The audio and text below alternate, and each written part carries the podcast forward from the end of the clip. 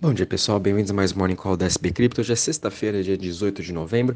Encerrando a semana, a gente está vendo pelo menos aí cripto é, numa alta, hoje 0,58% no geral. Quando a gente também compara com os mercados tradicionais, a gente está vendo a Europa já no positivo, é, Estados Unidos também, como o futuro do S&P, está né, tá caindo 0,23%. Tudo isso também vieram de notícias de ontem que o mercado, de novo, fechou em queda. Tudo por conta de, é, das notícias do Fed, os investidores ainda... Uh, reavaliando suas posições para a, o, o, aumento de juros que vai ter nos Estados Unidos em dezembro e até mesmo reavaliando suas posições já para 2023. Ontem ainda tivemos anúncios, pronunciamentos também de outros membros do Fed falando que é possível até os juros dos Estados Unidos chegar a 7%, né? Por, o motivo disso é que a gente continua vendo os dados econômicos vindo forte, então sinalizando que o Fed sim pode continuar aí subindo juros, porém quando a gente olha também uh, nos mercados, né, as empresas, todas elas estão já começando a demitir muitos funcionários, todas elas já estão sentindo bastante o reflexo desses juros alto, que vai continuar piorando em 2023. Então, por isso que também é, 2023 talvez tenha uma recessão muito mais forte do que o esperado. Então, os investidores estão reavaliando suas posições, por isso toda essa volatilidade também essa semana.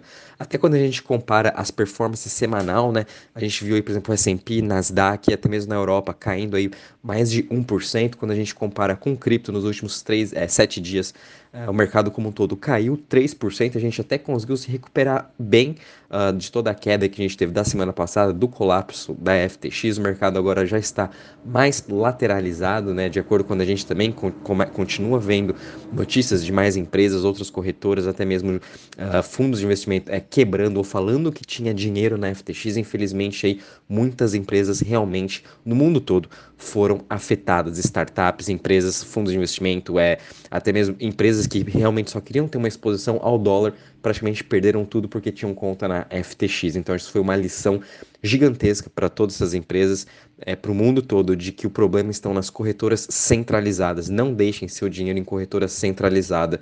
É, o, no futuro, com certeza, todas elas vão ter a sua própria wallet. Tudo isso vai facilitar bastante essa interação e com certeza elas vão estar usando mais as DEX, né, as, aquelas corretoras descentralizadas, no qual não tem esse risco de o counterparty risk, né, não tem o risco de centralização, de custodiante, nem nada. Você pode fazer sua transação e depois ter já a sua cripto dentro da sua wallet e você fazendo essa sua própria custódia.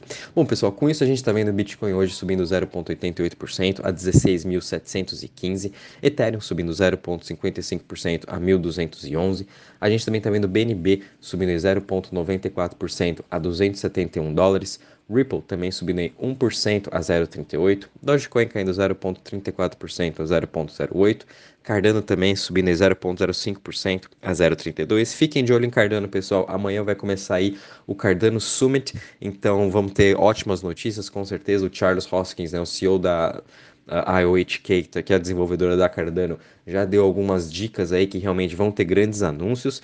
É, então fiquem de olho em Cardano, talvez a gente venha aí, veja algum pump durante esse final de semana. E por último, aí, entre, na décima, a gente está vendo aí Polygon, Match caindo 0,34% a 0,88%. Já em relação às maiores altas das últimas 24 horas, a gente está vendo o token da Leo é, subindo 7% a 4,18, seguido por Stacks subindo 6,31% a 0,24 e Chiles subindo 5,53% a 0,24. Em relação às maiores quedas das últimas 24 horas, a gente ainda está vendo Solana sendo bastante impactada com toda essa, essa quebra da FTX e da Alameda. Como a gente já comentou na semana passada, Solana vai passar sim por, por esse curto período de tempo com bastante volatilidade e ela vai ser bastante prejudicada, né? Uh, vai, vai continuar tendo vendas excessivas porque a FTX e a Alameda tem que zerar a posição deles de Solana para pagar os usuários, pagar os investidores, né? Então, por isso que a gente está vendo essa volatilidade maior em Solana, ela está caindo de 5% a 13,54%, seguido de SNX caindo 4,20% a 1,72% e Evmos caindo 3,76% a 1,11%. Já quando a gente olha aqui o Crypto Fear Index, sem muitas novidades, estamos com 23 pontos. O mercado vai continuar nesse Extreme Fear por bastante tempo. Então, uh, o ano todo a gente está praticamente em Fear e Extreme Fear. Então, também o cenário macro, quando melhorar, quando a gente voltar a ver mais liquidez, quando o Fed parar de subir os juros, quem sabe a gente começa a ver uma melhora aí no sentimento de mercado, tanto para cripto quanto para uh, ações normais. Agora, vindo um pouquinho para a parte de DeFi, de Total Value Locked, né? Uh, a gente está com uma queda de 0,67% a 73,8 bilhões e hoje a gente está vendo uma recuperação em todos os protocolos praticamente, né? Uh, MakerDAO, Aave, Lido, Curve, todos eles aí com uma alta de 1%. E quando a gente analisa em relação às chains, é, obviamente essa semana todas elas foram muito afetadas, com exceção da Arbitrum, que conseguiu finalizar a semana no positivo, subindo 5,95%. Tudo isso é por conta aí da expectativa do lançamento do seu token. Também eles têm aí já a sua Baby Alpha, né, que eles já estão testando a sua rede. Os usuários estão cada vez mais utilizando a rede da Arbitrum. Recomendo também a todos utilizarem, né, para quem quer fazer staking de Ethereum, ou até mesmo com outras operações, fazer até swaps. Utilizem a rede da Arbitrum, ela é muito mais barata e a chance de você também futuramente ganhar um airdrop é muito maior. Então, tudo por isso ela conseguiu uma alta nesses últimos uh, 7 dias de 5,95%. Porém, óbvio, quando a gente analisa as top 20 chains, todas elas encerrando a semana com queda. As mais afetadas foram Cronos, com uma queda de 23%, e Solana, com uma queda de 30%. As outras, no geral, caíram entre 5% a 10%. E quando a gente analisa o market share, Ethereum continua aí meio que parado naquela região de 64,43%, seguido aí de BSC com, uma, com market share de 11,19% e Tron com 6,49%. Bom, pessoal, já agora vindo para a parte de notícias, é, a gente teve uma notícia ontem bem interessante da Genesis, né, que é uma das maiores aí, empresas na parte de empréstimos de cripto. Eles estão procurando agora um empréstimo de um bilhão de dólares para conseguir estar pagando aí os usuários, os próprios investidores ou até mesmo as pessoas que faziam custódia na Gênesis. Então, essa, essa saga está longe de terminar. Vamos continuar acompanhando, né? Realmente aí, afetando a Gênesis é foi bastante impactante no mercado, porém já era de se esperar que a Gênesis seria sim impactada pelo colapso da FTX. A gente também teve aqui a notícia oficial, né, conforme eu comentei até com vocês ontem, o token da Starkware, que é uma nova Layer 2 do Ethereum, ela já foi lançada no, uh, no próprio contrato do Ethereum, né? Mas ele ainda não está disponível para trade. Então, por favor, ignorem qualquer lugar que vocês vejam que o token STRK está disponível para trade. É tudo golpe, ainda não está disponível. A gente vai avisar que vocês quando vocês conseguirem estar comprando, tá? É, eu pessoalmente não vou estar comprando, vou estar acompanhando esse lançamento do token da, da Starkware.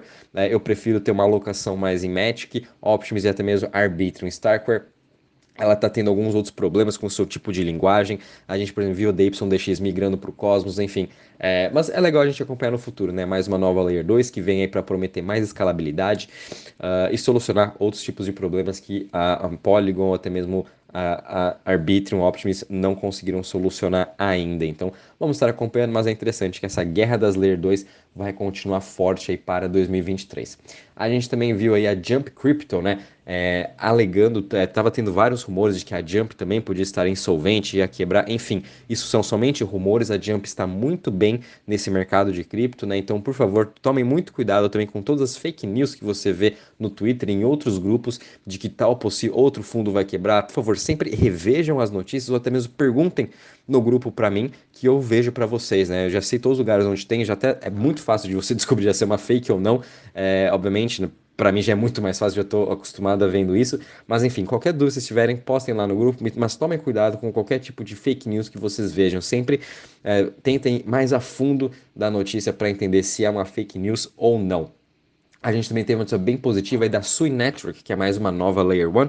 Ela acabou de lançar aí sua testnet, então uh, vai, vai, vai começar agora a fase de testes na rede da Sui, que muito em breve ela vai também estar tá migrando para a sua uh, mainnet, né? Ainda não, não falaram uma data específica que vai ter essa migração para a mainnet, eles somente lançaram aí a sua testnet, até vamos lançar aí lançamentos de NFTs, enfim. Eu vou postando para vocês novidades sobre a Sui, é uma das blockchains também que eu vou estar de olho. Uh, ela vem com essa tecnologia Move, né, que é a tecnologia que a própria Aptos utiliza. Sui também foi construída por met... pela outra metade aí do time da Lira, né, da Libra, que estava desenvolvendo a stablecoin do Facebook, né? Esse time se dividiu em dois, um criou Aptos, outro criou a Sui. Então a SUI é uma das, das Layer Ones aí que eu também vou estar de olho aí para estar investindo. Infelizmente a FTX foi uma das grandes investidoras da SUI, né? É uma rodada avaliada de 2 bilhões, que provavelmente a SUI deve ter perdido esse dinheiro. Vamos ver como que vai acontecer, né? Mas enfim, é muito positivo aí ela lançando e seguindo adiante com o seu roadmap, lançando aí a sua testnet. E para finalizar, a gente ainda viu mais notícias muito estranhas que na, na semana passada a gente viu o ataque de, entre aspas, hacker, né?